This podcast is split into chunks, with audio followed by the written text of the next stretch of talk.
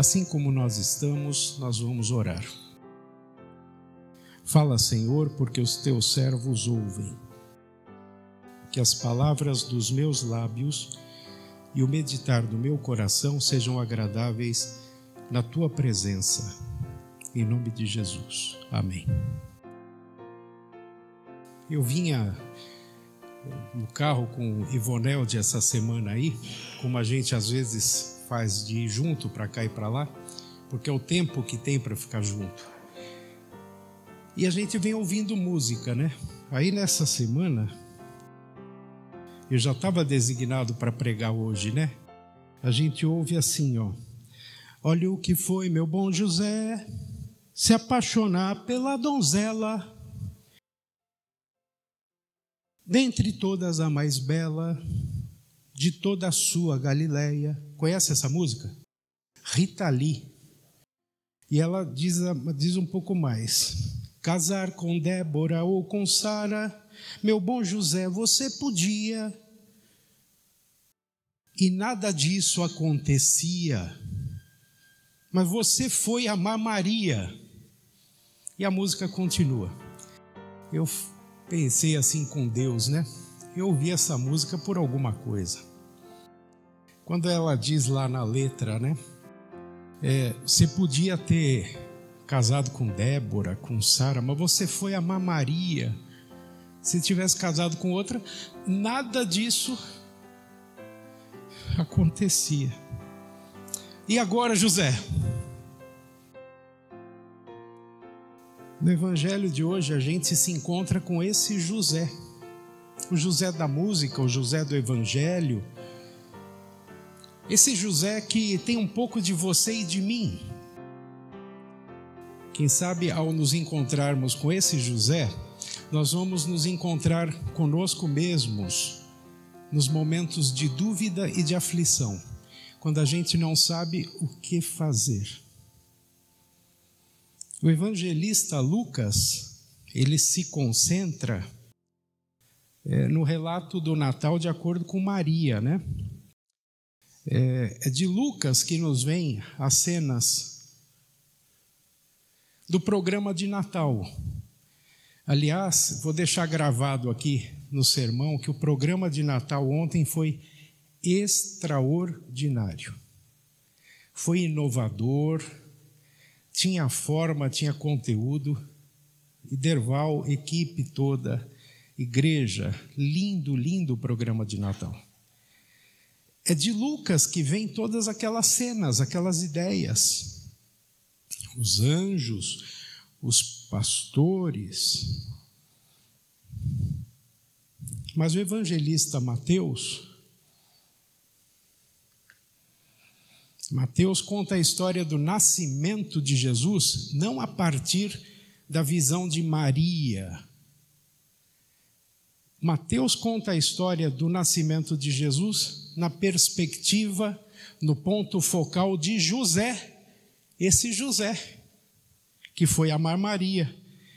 E que situação difícil o José passa. Por isso que eu coloquei lá o quadro do, do Eduard Munch, que é um norueguês. O nome desse quadro aí, você sabe? O Grito. E, e, de acordo com os especialistas em arte, não eu, é o quadro que melhor captura o desespero, a perplexidade. O, e agora José de cada um de nós. Por isso que ele está aí. Quadro pequeno, está lá em Oslo. A noiva de José está grávida. É isso que nos pinta o, o Evangelho de Mateus. Como eles não tinham tido relações, de onde é que veio aquela gravidez? Isso é o que está na cabeça de José. Será que a Maria foi infiel? Será que a Maria traiu José?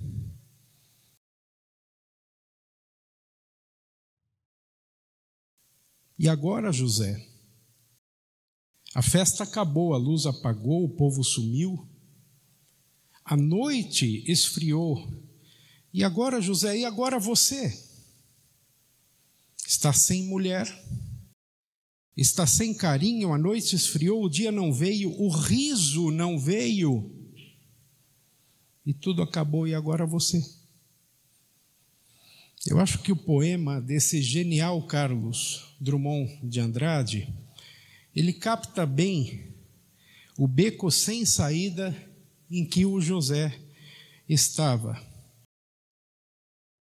José está acabado, ele está dividido, ele está em dúvida. O que eu faço? E a dúvida de José é muito forte, porque a evidência cresce a cada dia, numa barriga que vai aparecendo. José não sabe o que fazer, ou talvez ele saiba e não queira fazer o que ele sabe que deve. Então, como ele não acha a saída, ele fica remoendo esse sentimento que é a pior das situações. Pior do que decidir é não decidir. E você ficar com aquela dúvida corroendo a sua consciência dia e noite. E aí os dias são mal vividos, as noites são mal dormidas, porque você não decidiu. Então José só sente e se ressente de raiva, de choque, de dor, de desilusão, de medo. José deve ter dentro dele uma vontade louca de fazer, sabe o que? O que você e eu temos vontade de fazer muitas vezes em momentos difíceis: sair correndo saí correndo para bem longe. Vou-me embora para bem longe. Não é esse o sentimento que brota no nosso coração? Igual aquele homem do grito. Gritar, mas sair correndo. Mateus diz que José é alguém que sempre procurava fazer o que era direito é assim que ele é descrito. O texto grego traz que José é um justo, e o justo é um termo técnico para dizer que José seguia a lei de Deus, ou procurava seguir a lei de Deus. Lembra do Salmo 24? Quem poderá entrar no templo? Quem faz o que é direito. O José podia entrar, pelo menos de um ponto de vista formal.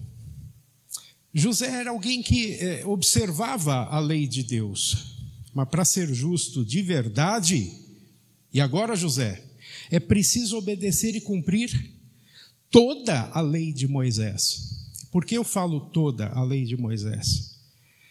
É que, como um bom judeu, cumpridor da lei, se José estivesse seguro, convicto da traição da sua noiva, ele deveria denunciar Maria para o conselho dos anciãos, lá de Nazaré.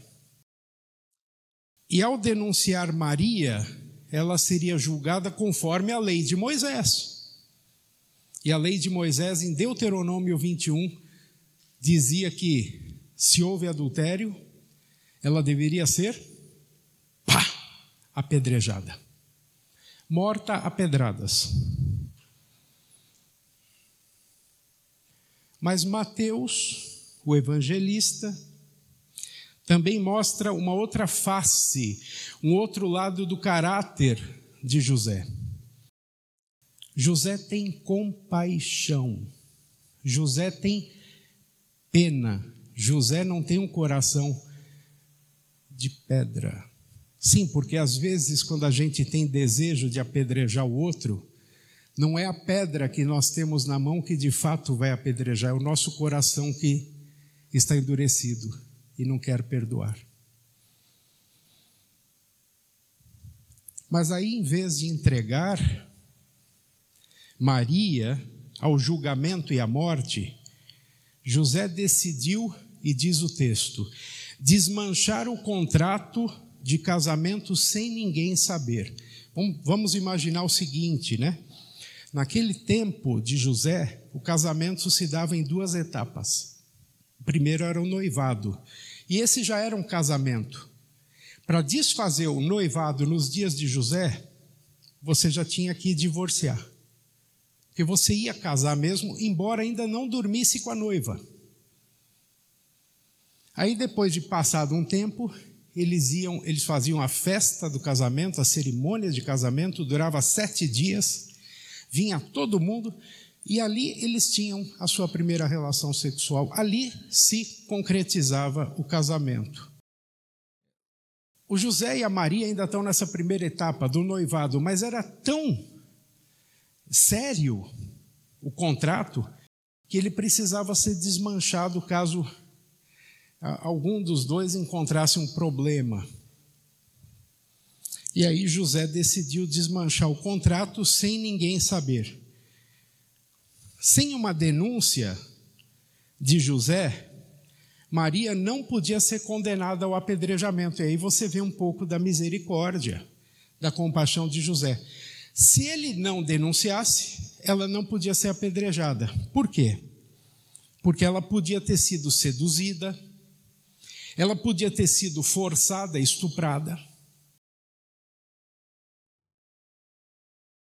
E o autor podia ter desaparecido, fugido, como José queria fugir. Mas caso o pai da criança não tivesse feito por mal e decidisse voltar, ele podia se casar legalmente com a Maria e tudo ficaria mais ou menos resolvido. Mais ou menos resolvido por quê? Porque na cabeça de toda aquela gente sempre ia ficar a vergonha e o constrangimento de toda aquela situação. Mas Maria não seria apedrejada. O que muito me admira no relato de Mateus é que José, o justo José, o compassivo José, José, meu bom José, dominado pelo medo, confuso com a situação, havendo ou não um pecado envolvido, ninguém sabia, ele não sabia. O texto não diz que ele pensou em dialogar com Maria. O texto não diz se ele pensou em aceitar, acolher, perdoar recomeçar. Porque talvez ele não tenha visto nisso uma maneira de também cumprir a vontade de Deus. Existem duas maneiras de você tratar a vida de acordo com a Bíblia: é a ferro e fogo, na lei. Não, mas errou, tem que pagar. E existe o lado do perdão na Bíblia. Perdão que começa em Jesus, porque ele, inocente, olha ali, nascido na manjedoura, já estava direcionado à cruz, mas aquela cruz não era dele, era minha. Eu não vou falar de vocês, eu vou falar de mim. Eu sei dos meus pecados, das minhas limitações, de quantas vezes a minha consciência dói ao tentar trilhar o caminho da lei e não conseguir, porque eu não consigo cumprir toda a lei. Então Jesus precisa ouvir com o seu coração para morrer por mim, para pagar o meu, o meu pecado. Sim, dialogar, aceitar, negociar a paz também são formas de cumprir a vontade de Deus. Isso está na Sua palavra. E levar a vida leve, levar a vida não sempre a ferro e fogo, é uma das coisas que a Bíblia nos propõe, nesse evangelho de hoje. Mas não culpemos o José, hein? Naqueles dias, Jesus ainda estava no ventre da Maria, estava na barriga dela. Só algum tempo depois ficaria claro que Deus deu Jesus ao mundo para que todo que nele crê não morra, mas tenha vida eterna. como fica claríssimo numa outra história do Evangelho, numa história sobre outra mulher, cujo nome nós não sabemos, e esta sim flagrada em adultério, diz o texto. Ela sim tinha uma culpa envolvida. E o homem não está na cena, parece que ele fugiu. Mas mesmo assim ela foi trazida para o julgamento de Jesus.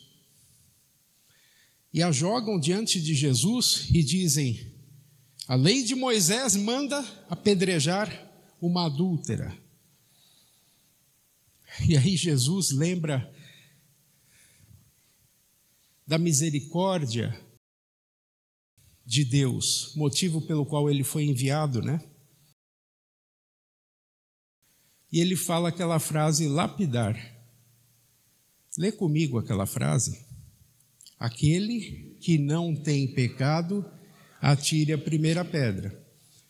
Aquele que não errou em nada na lei, atire a primeira pedra. A multidão vai embora. Mas Jesus não não faz ouvidos moucos para o pecado. Jesus não pega o pecado e joga ali debaixo desse tapete, como a gente faz com a sujeira. Jesus faz o que com a culpa daquela mulher? Porque ela pecou. Ele entrega para ela o seu perdão e essa culpa do adultério dela ele leva para a cruz. Assim que o pecado dela não ficou assim de somenos importância, não ficou, ah, vamos passar a mão.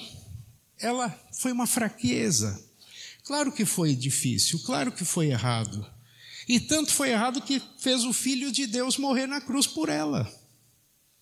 Os nossos pecados tanto são graves que Jesus morreu por nós. E aí está a boa notícia: Ele morreu no nosso lugar, eu não precisei morrer lá. E para ficar claro que o pecado é ruim, Jesus despede aquela mulher nessa cena e diz: vá e não, não peques mais. Vai, chega. Procure viver sem pecar. Que fique claro que a Maria do Evangelho de hoje não havia pecado. A Maria, noiva do José, não pecou nisso. Mas o José não sabia. Por isso, e agora, José? Mas sozinho, no meio daquela confusão, José não conseguia perceber como é que Deus poderia estar presente numa situação tão difícil, tão caótica, tão desoladora, tão vergonhosa, tão perigosa, como a gravidez de uma mulher, a gravidez de Maria, sua noiva. A gravidez devia trazer sempre alegria ao seio de uma família. Mas porque a existência humana é tão precária e tão complexa, uma gravidez às vezes desestabiliza a família, a sociedade, a igreja, porque o mundo diz: ah, não estávamos preparados para ela. Porque a gravidez no mundo também acontece no meio de todas as incertezas que fazem parte do nosso dia a dia, por mais amor que haja. E aí está toda a discussão sobre aborto e, e tudo mais. Porque nós não estamos preparados para pensar que a vontade de Deus de procriarmos, povoarmos a terra, enchermos a terra, é vontade boa. Deus precisou ajudar o José, meu bom José, e o ajudou enviando a sua palavra. A palavra sempre nos ajuda. E o salmista diz: O Senhor me aconselha até enquanto durmo. É o que acontece aqui com José. José vai dormir. E aí um anjo vem falar com ele. José estava com medo, tinha medo de desobedecer a lei, tinha medo de levar à morte dois inocentes e ainda tinha medo de tomar Maria como sua esposa. Em qualquer ação que ele fizesse, ele, ele teria um problema de consciência. Na escuridão profunda do sono de José, Sabe-se lá que profundidade tinha esse sono? Ou se os olhos estavam esbugalhados de insônia? Na escuridão profunda do sono, Deus veio a José num sonho. Um anjo do Senhor falou com ele, esclareceu tudo e mostrou o que ele deveria fazer. Lê ali comigo, vai. José, descendente de Davi, não tenha medo de receber Maria como sua esposa, pois ela está grávida pelo Espírito Santo. Ela terá um menino e você porá nele o nome Jesus, pois ele salvará o seu povo dos pecados deles. Essas palavras do anjo para José são palavras que eu queria na minha vida. Ah, em situações de dilema, eu não sei o que fazer. Eu queria que um anjo viesse num sonho e me dissesse: não aconteceu. Soluções assim para questões com as quais eu, eu durmo, eu peço a Deus me ajuda. Algumas soluções aparecem no dia seguinte, acho que Deus vai usando mecanismos naturais do nosso corpo, do nosso cérebro, do no, da nossa psique para desenvolver essas soluções. Isso acontece. Mas já me aconteceu de eu pedir a Deus me ajuda, como é que eu faço nessa situação? E aparece uma história na Bíblia, um verso, uma palavra, e eu digo: está aqui a resposta. O problema não é que Deus não me falava, era eu que não, não virava as páginas da Bíblia buscando a solução, porque as soluções estão lá. As dicas estão lá, as pistas estão lá, os esclarecimentos estão lá. A luz para a escuridão das nossas dúvidas está na Bíblia. Com essa palavra do anjo, Deus trouxe verdade, certeza, graça, perdão e amor para os lugares mais profundos e escondidos do coração, da mente e do íntimo de José. A palavra de Deus é assim, ela vai lá no fundo, a ponto de dividir juntas e medulas, seja lá isso o que for. Mas é, é uma coisa assim que os médicos, os anatomistas, os fisiologistas ainda discutem. O que é dividir uma junta e uma medula? Pois a palavra de Deus consegue isso, a medicina não. De uma maneira que vai muito além da nossa compreensão, Deus transformou José. E porque Deus transformou José, ele se tornou um canal da graça de Deus nesse mundo. E um exemplo de fé. Irmãos e irmãs, é no fundo do poço é na lama, é no lodo, é no inexplicável, é no inesperado, naquilo que José que achou que fosse uma traição, naquele lugar que era um beco escuro e sem saída e tomado pelo medo, sim, é nesse lugar e nessa situação que José se encontra com Deus. Aliás, Deus vai ao encontro de José, ao encontro de José, na sua direção. Esse encontro dissipa a escuridão e vence o medo e coloca José num caminho de graça, num caminho de misericórdia e num caminho de serviço. Logo José vai perceber Maria como a sua esposa. Ele vai recebê-la como a sua esposa e vai colocar no menino o nome Jesus, assim como ele recebeu a instrução. E o nome do menino é muito especial. Deus salva. É muito bonito a gente contemplar o presépio, mas só damos real valor a ele quando conhecemos os capítulos que o antecederam. Você vê isso tudo muito bonito, mas para chegar até aqui, Maria teve as suas provações. Imagine o susto do anjo chegando para ela. E ela diz: Aqui está a serva do Senhor, que se cumpra em mim conforme a tua vontade. Que fé. E José passou por toda essa aflição aqui. A gente vê a cena do presépio e não pensa que para ser um negócio tão bonito, houve tantos capítulos difíceis e escuros.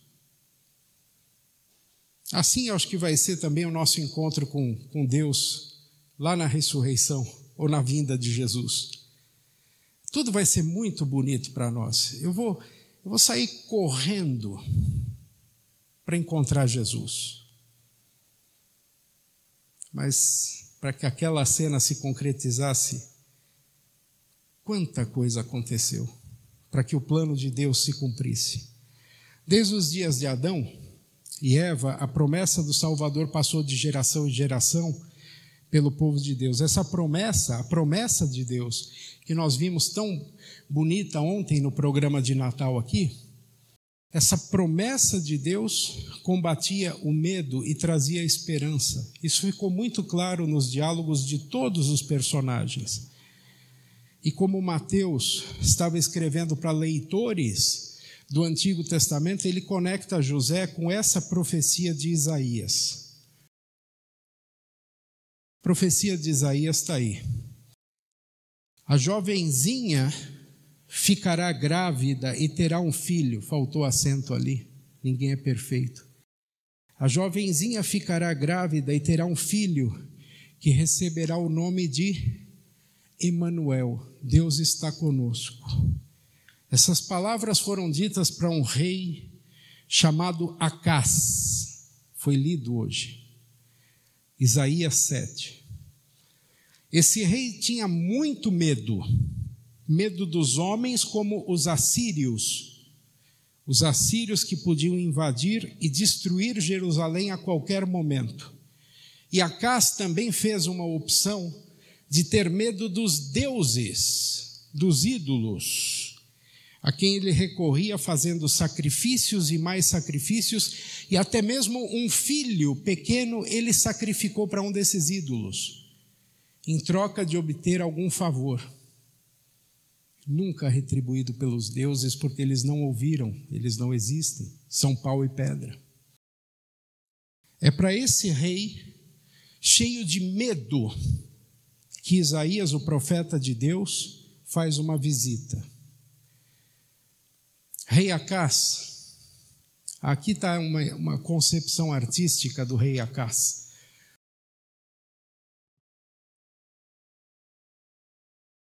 A visita de Isaías era mais ou menos assim: o rei Acas, o senhor não precisa ter medo. Confie no Deus verdadeiro, peça um sinal dele. Aí o Acas fala assim primeiro para Isaías: Eu não vou pedir sinal nenhum. Sabe por que, que ele não pediu, não ia pedir sinal nenhum? Porque o sinal podia ser a própria destruição dele. Ele não queria se comprometer com Deus verdadeiro, porque ele sabia que do Deus verdadeiro vinha a verdade. As coisas aconteciam, os milagres rolavam. Então ele diz: Eu não quero. Mas o Isaías é persistente e ele aponta para um sinal de esperança em meio a um clima de guerra e medo. E aí o sinal é esse: uma jovenzinha vai ficar grávida e terá um menino. Eu me correspondo todas as semanas com amigos na Ucrânia, pessoas ligadas à sociedade bíblica e a igrejas de lá. São assuntos que eles pedem, não divulgue, não publique. Mas algo que eu vou dizer para vocês e que me veio à mente nessa semana quando eu preparava esse texto, é que existem crianças nascendo no meio da guerra na Ucrânia nesse momento. E o nascimento de uma criança, ou de várias crianças, traz esperança para aquele povo. Traz ânimo para eles continuarem defendendo a sua terra e traz esperança porque é uma nova geração surgindo. É impressionante ouvir esse relato. Cada novo nascimento reacende a esperança nos ucranianos. É possível que o Isaías da Bíblia estivesse se referindo a alguma mocinha que Acas conhecesse. A gente não sabe. De fato, nós não sabemos quem, ela, quem era ela. Por isso, o ponto de interrogação: quem é essa jovenzinha grávida que vai dar à luz um menino? Mas o filho que ela gestava no seu útero teria um nome encorajador. Essa era a mensagem do profeta. Emanuel, Deus está conosco. O Deus verdadeiro está conosco. Era como se Deus dissesse ao rei: Acas, pare de ter medo, veja, vai nascer uma criança no meio da guerra. Eu estou com você, confie em mim. Acas, não fuja de mim. Não faça loucuras, confie em mim. Vai nascer uma criança e o nome dessa criança vai ser Emanuel. Deus está conosco. Eu estou com você.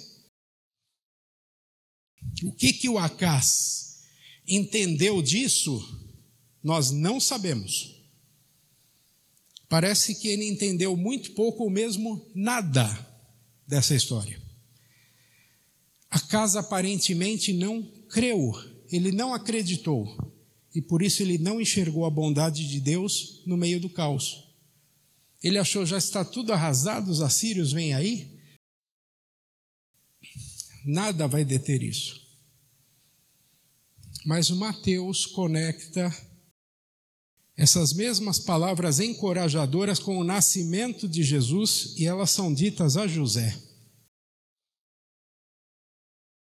Aqui está a versão que Mateus usa da profecia de Isaías, dizendo para José: Lê aí comigo. A virgem ficará grávida e terá um filho que receberá o nome de Emanuel. Deus está conosco. Lá era jovenzinha, aqui é a virgem, é uma palavra traduzida, são sinônimas praticamente naquelas, naquela época de José. E José sabe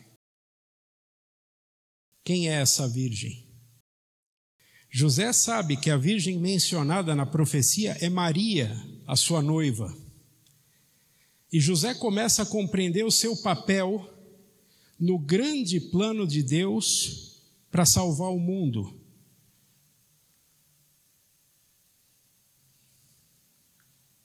Eu gostei dessa cena porque pega um aspecto romântico possível da vida de José e Maria. Que coisa linda ver um casal se abraçando assim, transmitindo ternura, transmitindo afeto, traduzindo por uma carícia, por uma proximidade, o amor que eles têm. José começa a compreender que o papel dele é esse. No grande plano de Deus para salvar o mundo, José é aquele que aprendeu na prática a superar a dúvida com a fé. E aquele retrato ali é a superação das dúvidas mais cruéis com a fé. E porque a voz de Deus teve mais crédito no coração de José, José foi transformado num canal de misericórdia e de cuidado e de amor de Deus ao cuidar de Maria. Era como se Deus tivesse dito para ele assim: Ei, José, pare de ter medo. Veja, essa criança que vai nascer de Maria é o Salvador que Deus prometeu enviar. Em meio à confusão e à guerra que dominam a sua mente, também as dúvidas, as aflições, Deus vem salvar o seu povo. E você vai participar disso. Há esperança, eu estou com você, confie em mim, José. José descobriu que Deus está conosco, mesmo no beco sem saída das nossas dúvidas e das nossas aflições. Todos entramos nesses becos mesmo sem querer. A vida nos prepara isso. Não é se vai acontecer, é quando vai. E quando acontecer, o que você vai fazer? E agora, José? Deus está dentro de nós. Jesus disse: O reino de Deus está dentro de você. Deus mora em nós, desde o nosso batismo. E é o seu espírito quem nos guia, não o medo. Onde o espírito de Deus chega, chega o amor e o amor lança fora o medo. Senão aquela cena ali não aconteceria. Se não houvesse amor, esquece. Aquilo seria cena de novela que no capítulo seguinte muda e se acaba. José descobriu também que a presença constante de Deus conosco na Sua palavra nos ensina a não sermos precipitados nos nossos julgamentos. Esperar mais um pouco não é ser frouxo. Esperar mais um pouco, dar mais uma chance, caminhar mais um quilômetro, uma milha, não significa ser fraco. Às vezes a fortaleza está aí. Nos dilemas da vida, o Evangelho nos ensina a julgar menos e a perdoar mais, como o próprio Jesus fez e faz. E agora você.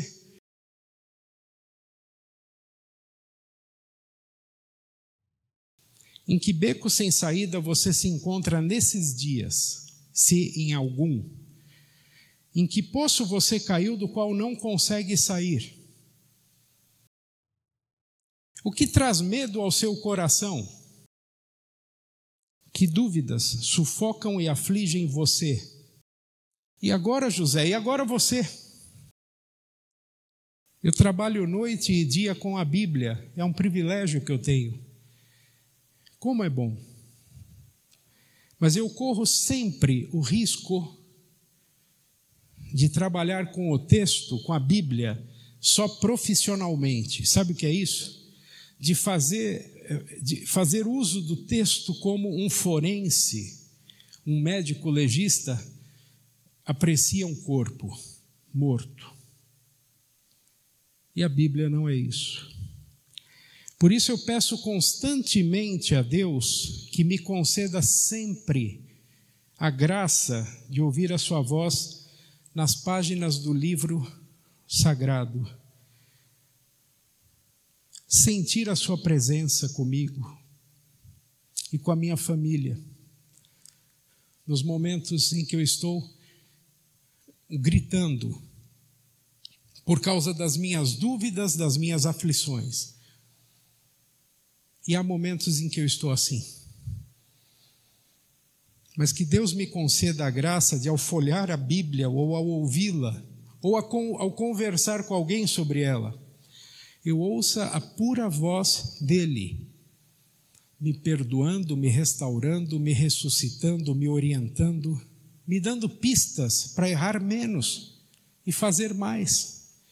Não vou errar menos e fazer mais porque eu quero chegar à salvação. Não, isso ele já me deu na cruz.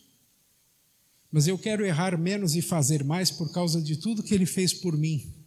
Eu já sou salvo e quero ser sal e luz nesse mundo.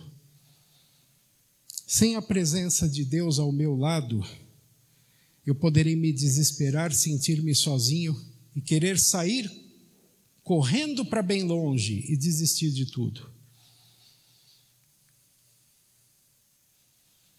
Mas aí,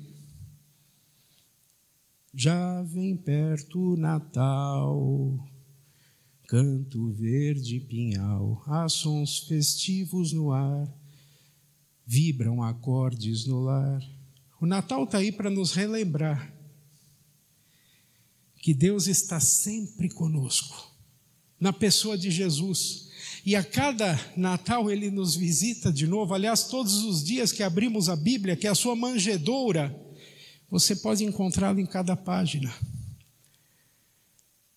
Natal é sobre um Deus que desce ao nível da nossa miséria, da sua e da minha, e se oferece a nós como luz que vence o medo, como perdão que cura pecado, como corpo e sangue, pão e vinho que nos alimentam para a vida eterna. Vou contar uma que a professora Hilda me contou, cinco minutos antes de começar o culto hoje. Vou pedir aqui a, a licença do Felipe e da Amanda, que foi com a Maitê. As crianças ganharam os biscoitinhos ontem de noite no programa, e o biscoitinho tem o formato de um presépio. Eu não tenho nenhum aqui comigo. E uma criança diz para a outra assim: Olha, você está comendo madeira, porque tinha o formato de um presépio. E a outra diz assim: Não, esse aqui é um biscoito com gosto de Jesus. É um biscoito com gosto de Jesus. Olha o biscoito com gosto de Jesus ali. Foi a Maitê que falou. Biscoito com gosto de Jesus. Maitê ainda não sabe que o biscoito com gosto de Jesus está ali. E qual que é o gosto de Jesus? É perdão. Ah, mas eu errei muito.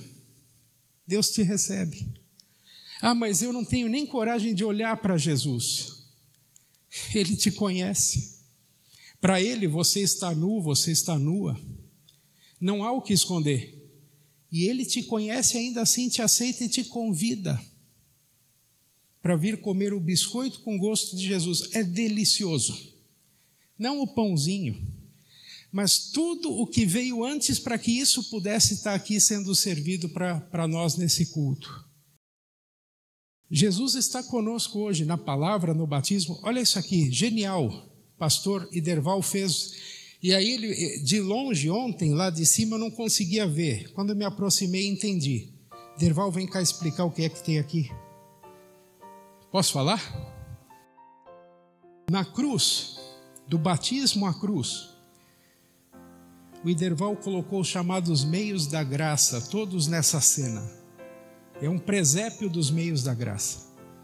Você tem a palavra de Deus, que é a voz dele nos orientando hoje. Lá no meio da cruz tem um cálice, é o cálice do sangue de Cristo, que da cruz desce para nos salvar, nos restaurar, nos perdoar hoje também. E o sinal de que somos de Deus está ali no batismo. Isso tudo começa com a promessa de Deus e vai se materializando, vai tomando forma, por capítulos escuros e difíceis, como esse capítulo da vida de José. E agora, José? José, olha aqui. Olha do que, que você fez parte. Josés e Josefas. Olhem do que, que nós somos parte. Se em algum momento você se sentir como José num beco sem saída e vier à sua mente, e agora, José? E agora você? Diga isso bem forte. Vamos dizer juntos? Deus está comigo. De quem terei medo? Já nasceu uma criança em meio às batalhas que eu enfrento. Seu nome é Jesus, pois ele vem me salvar. Ele me dá perdão e vida. Ele está comigo sempre e habitarei em sua casa pois eu sou o seu convidado. Deus te abençoe nesse dia, hoje e sempre. Aceite o convite. Amém.